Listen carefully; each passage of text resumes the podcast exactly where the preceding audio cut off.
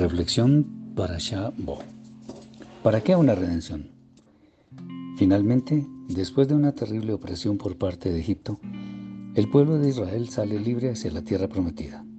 La esclavitud se convirtió en libertad y finalmente el pueblo puede hacer lo que debe hacer. Pero nos cabe una pregunta. ¿Es la libertad en sí el objetivo o es solo un medio? ¿Y un medio para qué? Pues bien, desde un comienzo, cuando el Eterno comisiona a Moshe para ir donde el faraón, se ve claramente que el propósito detrás de la liberación es servir al santo de los santos. Y podríamos preguntar entonces, ¿no es el servicio una forma de esclavitud? Veamos qué sucedió desde el mismo jardín de Edén. Adán fue puesto allí para labrarlo y cuidarlo sin desmedro de su libertad. Cuando su perfecta santidad no se había perdido aún, Adán utilizó tal libertad para someterse a los designios divinos, aunque falló en este propósito un tiempo después. Entonces podemos ver que es posible utilizar la libertad para el servicio voluntario y alegre a los propósitos celestiales. Si analizamos un poco qué significa estar sometidos a Akadosh, veremos que no solo no estamos yendo en contra de nuestra libertad, sino que de hecho la estamos utilizando de la mejor manera, pues ello nos garantiza nuestra entrada a las moradas eternas.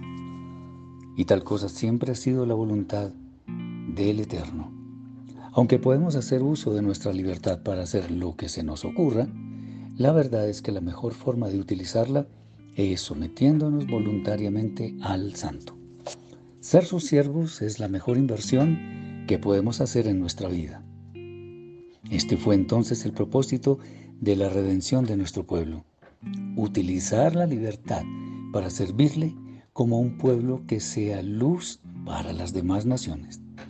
Él nos dio la libertad entre tantas dádivas.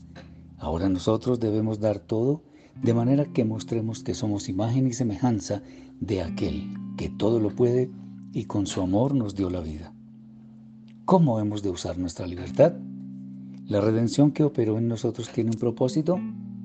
Todo ello tiene una respuesta y es que mientras nuestra vida esté dedicada al servicio del santo de los santos, vale la pena usar la libertad. Fuimos hechos libres para servir, pero para servir con pleno regocijo, sabiendo que al final del tiempo ello tendrá una hermosa recompensa. Shabbat Shalom.